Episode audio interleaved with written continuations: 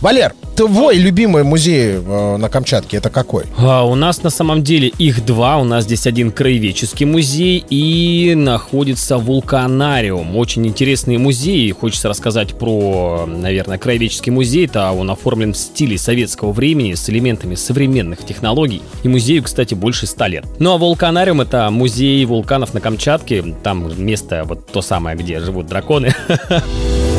Море возможностей и вершины, которые покорятся только тебе. Такой близкий и такой дальний. Совместный подкаст Дальнего Востока. Здравствуй, дорогой слушатель, приветствуем тебя здесь, на Дальнем Востоке, потому как где бы ты ни находился, однозначно Дальний Восток будет рядом с тобой, но а физически оказаться здесь не очень сложно. Небольшой перелет, и ты оказался либо в Приморском крае, либо на Сахалине, либо на Камчатке. Ну а пока расскажем тебе о прелестях этого Дальнего Востока, этого удивительного региона, для того, чтобы мысль «идем на восток» закроилась в твоей голове, ты обязательно оказался у нас в гостях. Меня зовут Дима Каплун, машу всем рукой из Владивостока, Востока. Сахалина сегодня нам передает привет Андрей Кавкан, представитель коренного этноса Сахалин, заведующий отделом организации мероприятий и экскурсионного обслуживания культурно-туристического центра города Южно-Сахалинска. Андрей, приветствуем. Приветствуем, добрый день. Да, ну и Камчатка традиционно. Валера, Валера, здравствуй тебе, дорогой друг, э, Валерий Данилов. Приветствую вас миром, друзья, с берега Тихого океана. Ох, как красиво. Уже захотелось побывать на этом самом берегу и взглянуть таки на Тихий океан. Но сегодня мы решили посвятить наш уже 19 выпуск нашего подкаста «Идем на восток» музейным ценностям. Потому как где бы ты ни оказывался, тебе однозначно хочется познакомиться с историей, с культурой, а представить это сможет какой-нибудь музей, какой-нибудь культурный центр, какое-нибудь место, где собраны различные реликвии и артефакты. Именно об этом у нас сегодня и пойдет речь. И начнем мы с э, острова Сахалин, где Андрей рассказывает расскажет про свой культурно-туристический центр Южно-Сахалинска. И давайте, наверное, будем приступать к этому разговору, потому как уверен, что времени нам сегодня точно не хватит на то, чтобы раскрыть все тайны и загадки Дальнего Востока. Сахалин. Остров мечты. Андрей, в вашем представлении э, сказал о том, что вы являетесь представителем коренного этноса Сахалин. Что это значит? Да, то есть остров Сахалин как бы является коренным для многих народов, да, которые поселились на этом острове до прибытия, скажем так, японского и русского населения, да, и нас осталось совсем мало, общая численность не превышает 5000 э, человек. Ну, то есть это представители малых народов? Ну, да, можно сказать и так. Малочисленных, не малых, а малочисленных. Нет такого термина малые народы и большие, есть малочисленные правильные. Спасибо за то, что поправили. Если вот так вот коротенечко пройтись по национальность, нужно так выразиться, наверное, да? То... А, да, коренными этносами, если интересует, какие являются для Сахалинской области, это, конечно же, Нивхи, Айны и Уильта. Ну и дополнительно еще на Сахалин после 45 года были переселены на Найцы. То есть они тоже сейчас включены в этот список. Очень красивые э, такие этнические названия э, народов. Вы к какому из них относитесь? К Нивхам. Нитхи? Э, да, Нивха это в переводе с нивского языка дословно переводится как человек. То есть достаточно просто. Еще Нивхов другие народы, допустим, дальневосточные, называли геляками. Вот такое название, но более, наверное, распространено, и его чаще можно услышать. Но геляк это уже непосредственно то, как, повторюсь, называли другие народы, а Нивх это само название. Здравствуйте, я Нивх, и я буду здесь жить. Андрей, а сейчас на Сахалине проходит конференция, посвященная столетию ученого, который расшифровал письменности майя. И он, говорят, считал, что коренные народы Сахалина связаны именно с э, племенами майя. И вообще э, существовал проход через Камчатку в Америку. Э, это так? Да, сейчас происходит у нас э, на территории Краеведческого музея, состоялось столетие Юрия Кнорозова, это тот человек, который расшифровал язык майя. Но помимо языков майя, да, он дополнительно, чтобы подойти к этому, исследовал и другие народы, в том числе народы Сахалина. Да, и вот в частности он специально приезжал на Сахалин для исследования как раз-таки символов, которые были нанесены, как он считал, айнами как раз-таки на острове Итуруп, чтобы как раз-таки приблизиться к разгадке вот переселения народов, образования языка и так далее. Да, а что касаемо самому пути-то через Камчатку в Америку. Действительно ли есть такой какой-то древний путь, о котором не знает современное человечество? Получается, это вот момент то, когда народы расселялись по земному шару, как раз-таки с территории, э, грубо говоря, современной Индии, двигались уже далее на восток, да, и, конечно же, этот путь э, представлял собой не только, скажем так, территорию Китая, но территорию Сахалина и в том числе территорию Камчатки. И дальше уже с территории Камчатки народы перебрались на территорию Северной и Южной Америки. Как раз-таки вот по прослеживанию этого пути можно отслеживать, скажем так, развитие языка и переселение народов по земному шару. Ну, где-нибудь на А, Аляске, да? Ну, конечно. Ну, технически, да, да, да. То есть бывает же такое, что народы, допустим, где-нибудь с Камчатки там переплывают на, допустим, с Командорских островов туда ближе к Аляске и так далее. То есть несколько случаев было. Да у нас недавно такой случай был.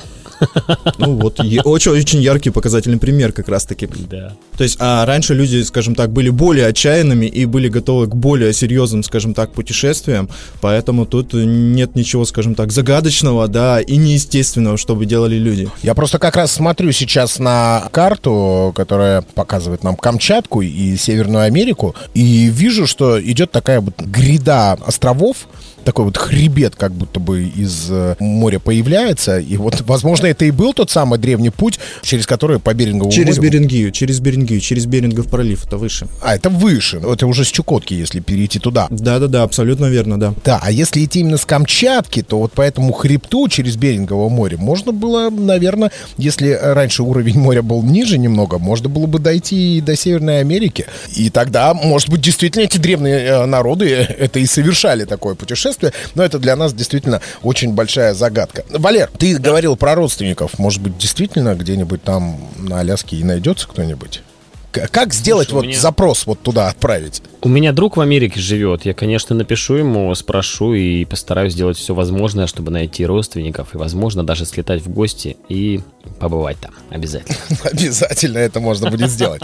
Андрей, возвращаемся к вам. Вы экскурсовод. Знаете наверняка много фактов про Сахалин, о которых не пишут в Википедии, ну или в других информационных э, каких-либо порталах. Расскажите про свою любимую историю, ну или легенду про Сахалин. А, любимая история, легенда про Сахалин, ну это, наверное, вообще в целом история острова Сахалин. Тут даже нам легенд, скажем так, дополнительных придумывать не приходится для рассказа, потому что сама история острова, она у нас достаточно специфична и разбита на несколько исторических этапов. То есть, начиная с каторги, то есть заселения русскими людьми, с японского периода, с русско-японской войны, когда японцами была захвачена южная часть Сахалина, то есть в том числе японский период и последующий уже после 45 года, скажем так, советский период, и каждый из этих периодов интересен по-своему, каждый оставлял свой след, скажем так, который отпечатывался на истории города и на истории области нынешней уже. Услышали. Да, конечно, каждая эпоха оставляет свои отпечатки в истории того или иного места. Но много ли музеев есть на Сахалине? А, ну, основная масса музеев у нас расположена на территории Южно-Сахалинска.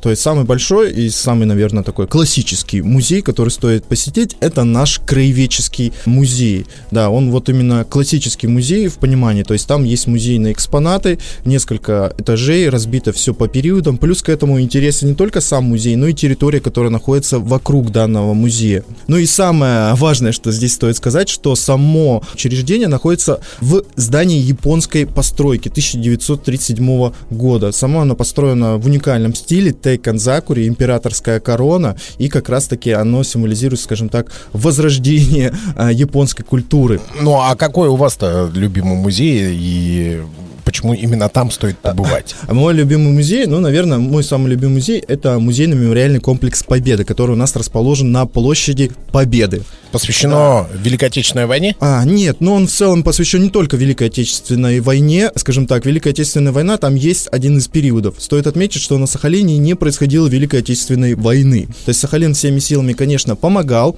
победе, скажем так, на фронтах войны, но Великая Отечественная война, это война велась, которая против э, нацистской Германии. Германии. А вот на Сахалине непосредственно происходили боевые действия именно Второй мировой войны и включая ее этап именно советской и японской войны, когда освобождалась южная часть э, Сахалина от японских милитаристов.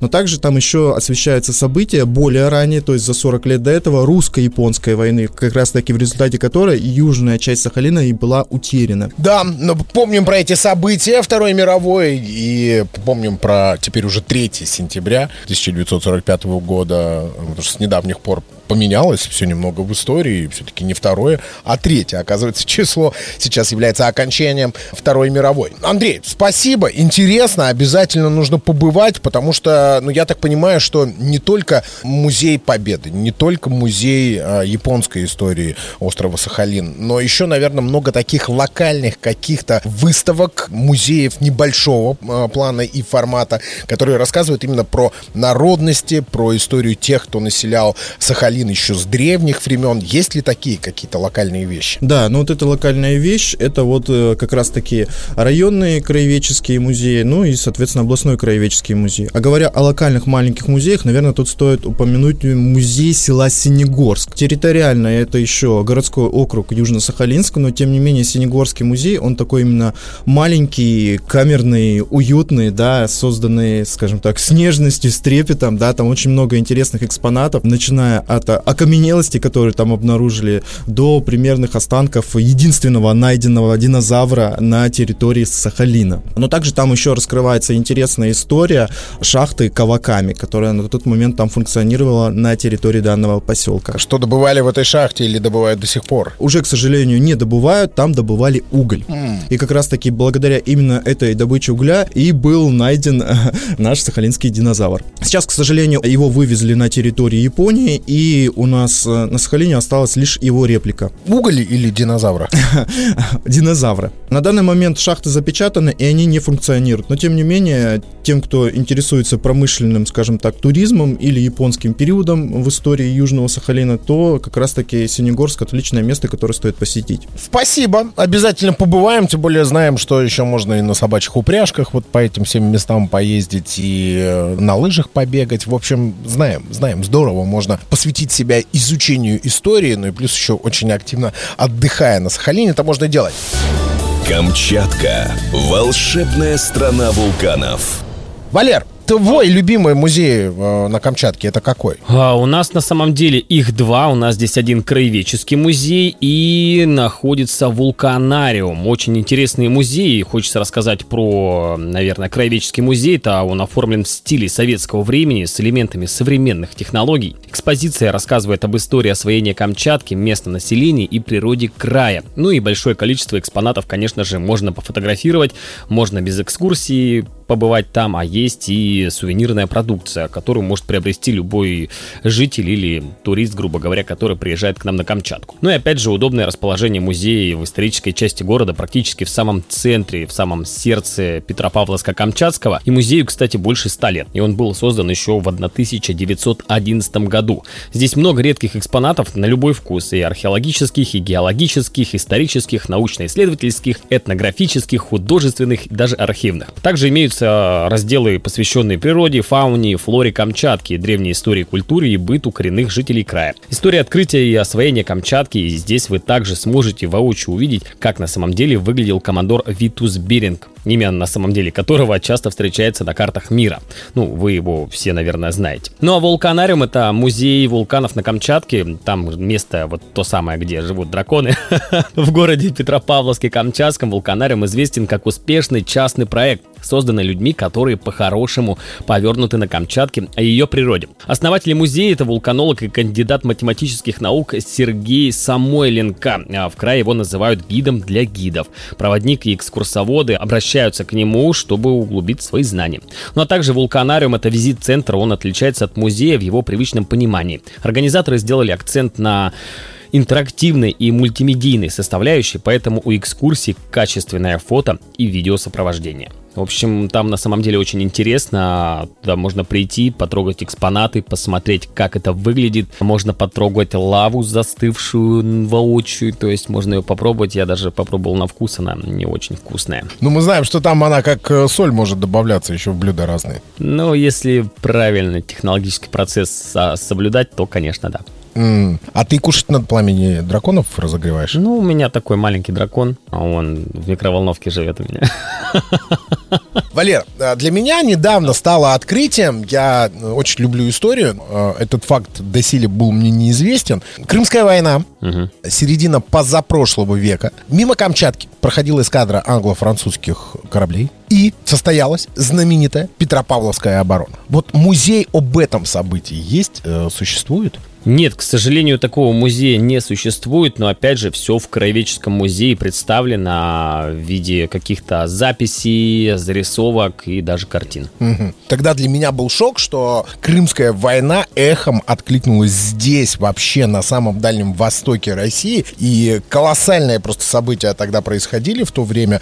Но русский воин, как обычно, дал отпор э, недругу и вышел победителем из э, этой битвы, которая была очень быстрая, очень стремительная, но наши большие молодцы оказались. Жаль, что, конечно, это в истории так не раскрыто сильно, как э, хотелось бы именно для привлекательности туризма именно исторического плана в Петропавловск-Камчатский и на Камчатку в целом. Но э, понимаем, что была такая страничка в истории, что она тоже есть, существует, и все-таки небольшие упоминания имеются по этому поводу. Опять же, Валер, Камчатка же тоже наполнена малочисленными народами, и существуют же различные такие тоже локальные места, которые можно посетить и прикоснуться к культуре и быту там древних народов, да? Конечно, безусловно. Это у нас э, по большей части север Камчатки, куда очень сложно добраться, что зимой, что летом, в принципе. Зимой у нас открывается зимник, то есть туда можно, в принципе, на больших грузовиках доехать. Ну, а летом на вертолете, либо там на вездеходе, но опять э, время в пути занимает от суток и более. И там живут билеты люди? Туда... Да, и билеты туда стоят, блин, дороже, чем в Москву. А вот такие дела. И можешь в аэропорту просидеть около недели, потому что между севером Камчатки и Петропавловском Камчатским погода бывает бушует очень серьезная. Допустим, в Петропавловске может светить солнце, и, допустим, там в Палане, это север Камчатки, тоже может светить солнце, то между ними может бушевать ураган, ветер, дождь или снег. В общем, там на самом деле тоже очень много коряков проживает. У меня там даже бабушка живет. Она заслуженный учитель России, можно сказать, 60 лет уже как. Вот, так что можно этим похвастаться. Ну и там, конечно же, действительно и природа другая, и воздух, и, в принципе, все совсем по-другому, и цены, и люди живут, можно сказать, еще в... Ну, а подожди, это они живут в капитальных домах, это пятиэтажки или там многоэтажки, это какие-то... А, нет, на самом деле там по большей части двухэтажные дома, ага. это максимум. Наверное, сейчас уже строятся там пятиэтажные, но это больше в таких поселках городского типа, типа как Палана, допустим. А если брать седанку, Илпырь какой-нибудь, то там только частные дома преобладают. Ну и, конечно же, население ну, человек по 200, наверное, вот так. Потому что село Илпырь есть такое, оно стоит на косе из песка, и там живет около 60 человек. И у меня друг ездил туда на большом сухогрузе, снимал для Камчатской энерго видео, и он показывал мне этот весь ужас, как там люди живут, а точнее, даже, я бы сказал, выживают. В общем, интересно, интересно это все посмотреть. Есть все на ютубе, в принципе, можно загуглить, посмотреть, но вы придете в ужас.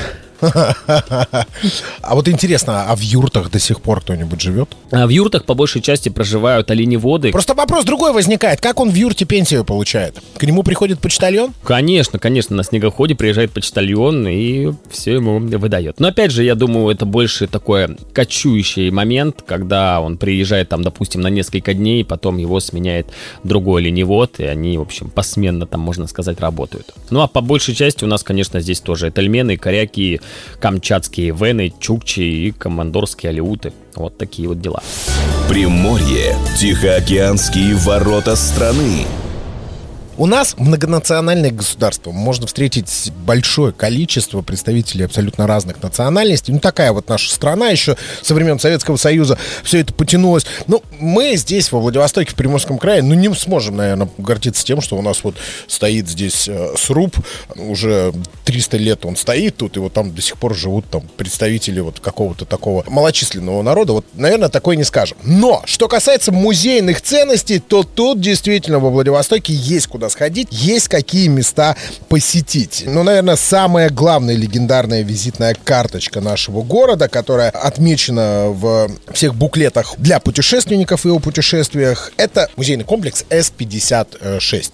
Это музейный комплекс, который посвящен времени Великой Отечественной войны. И бывали, если во Владивостоке, то оказывались вы на этой легендарной подводной лодке. А я был однажды там, когда был маленький, наверное, мне лет, наверное, 12 или 13 было, мы с сестрой приезжали к дяде во Владивосток, но я толком не помню город, но в этой подводной лодке я был, и она мне запомнилась очень надолго, потому что я, кстати, сам служил на подводной лодке, на дизельной, на Варшавянке, и, слушай, прям, конечно, это все впечатлило меня, потому что у меня дядя тоже был подводником, он три года служил на, флоте, я не знаю, как он это пережил, но рассказывал очень много интересных историй и, в общем, посвятил меня в такую эгиду подводников. И, наверное, благодаря всему этому и меня и перевели тоже из морской пехоты на подводные лодки. Слушай, но для меня вот из детства воспоминания, потому что я тоже был ребенком в первую очередь на этой подводной лодке, когда идешь по этому музею, по подводной лодке, там есть маленькая такая рубка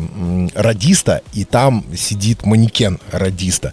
И да. в детстве мне казалось, что это реально живой человек, который каждое утро приходит на работу, а, садится и вот сидит, пока все время идут экскурсии, он весь день сидит и изображает радиста. Но это я совсем был малышом, такие вот у меня какие-то иллюзии э, остались из детства. Ну, потом, когда взрослее был, конечно же, оказался на этой лодке, и, ну, ну это ж манекен, ну что вы мне тут в детстве пугали меня тут живыми людьми, которые сюда как на работу приходят.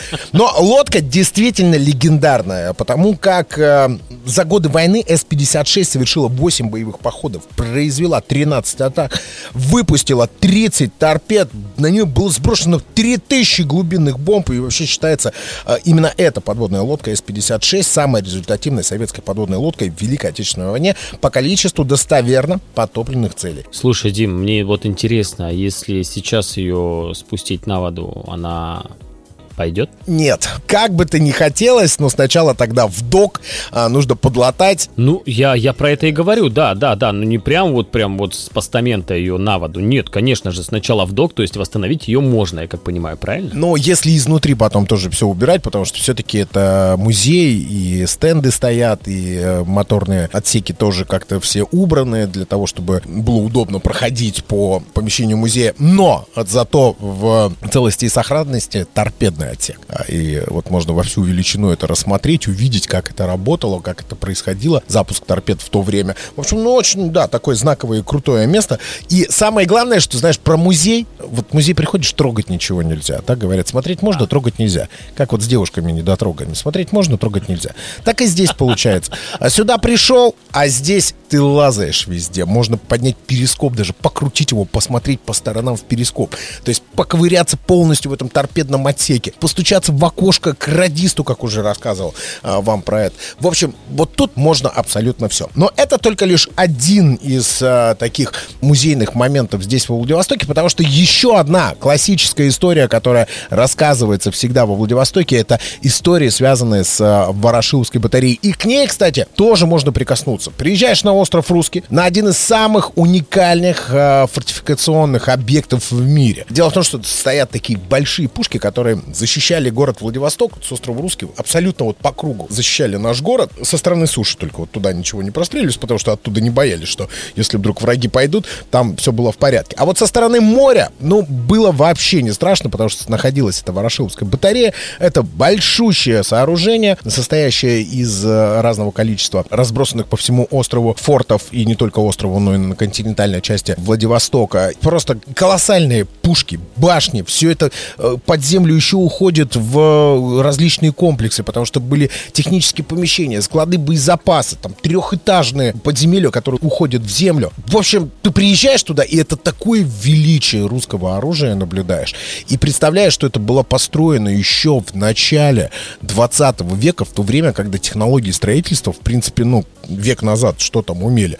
А все отливали из бетона и строили из кирпича, и все это каким-то образом доставлялось на высокие точки точки острова Русский. В общем, погружаться, если в эту атмосферу, то можно так улететь далеко в эти неведомые дали. Но все, конечно же, благодаря экскурсоводам будет рассказано, показано. Ну и действительно прознать эту историю получится у каждого, кто побывает. Ну и, кстати, мы будем напоминать о том, что все-таки Приморский край и город Владивосток, и, что самое главное, город Арсеньев, есть у нас такой город, обязан одному из э, величайших людей, которые и писали, в общем-то, историю историю а, нашего края. И даже есть музей, который посвящен этому человеку в самом сердце Владивостока. Музей истории Дальнего Востока имени Владимира Клавдевича Арсеньева, который в этом году отмечает, кстати, 150 лет со своего дня рождения. Да? Здесь сейчас идет комплекс мероприятий, посвященный этому великому человеку. Крупнейший музей Приморского края. У него есть три филиала, все разные. Один из них это дом путешественника Арсеньева. Это вообще единственный сохранившийся в России дом, где жил и работал выдающийся писатель, ученый, путешественник, исследователь, который внес значительный вклад в развитие Дальнего Востока. Там все вот как было при его жизни, так и сохранилось. Мебель, посуда, предметы быта. Очень-очень уютно. Ну и что самое главное, конечно, оказавшись здесь, на всех этих монументальных музейных сооружениях, нужно снимать кино про свое путешествие. Обязательно это надо делать, потому что у любого жителя нашей страны есть возможность принять участие во всероссийском конкурсе «Дальний Восток. Земля приключений». В общем, там все подробности на сайте путешественник.дв.рф. И там, плюс ко всему, есть возможность выиграть еще от 1 до 3 миллионов рублей. Так что желаем всем удачи. Ну что, немножечко про музей рассказали сегодня. Дальше все своими глазами увидите. Руками сможете тоже немножечко а, потрогать. До встречи у нас на краю земли. Слушайте подкаст «Идем на восток» на всех аудиоплатформах и в эфире на частоте 101,7 FM во Владивостоке. На частоте радио АСТВ на Сахалине и Курильских островах. 104.5 Авторадио Петропавловск Камчатский. До встречи. Пока-пока. На Дальнем Востоке. Пока-пока.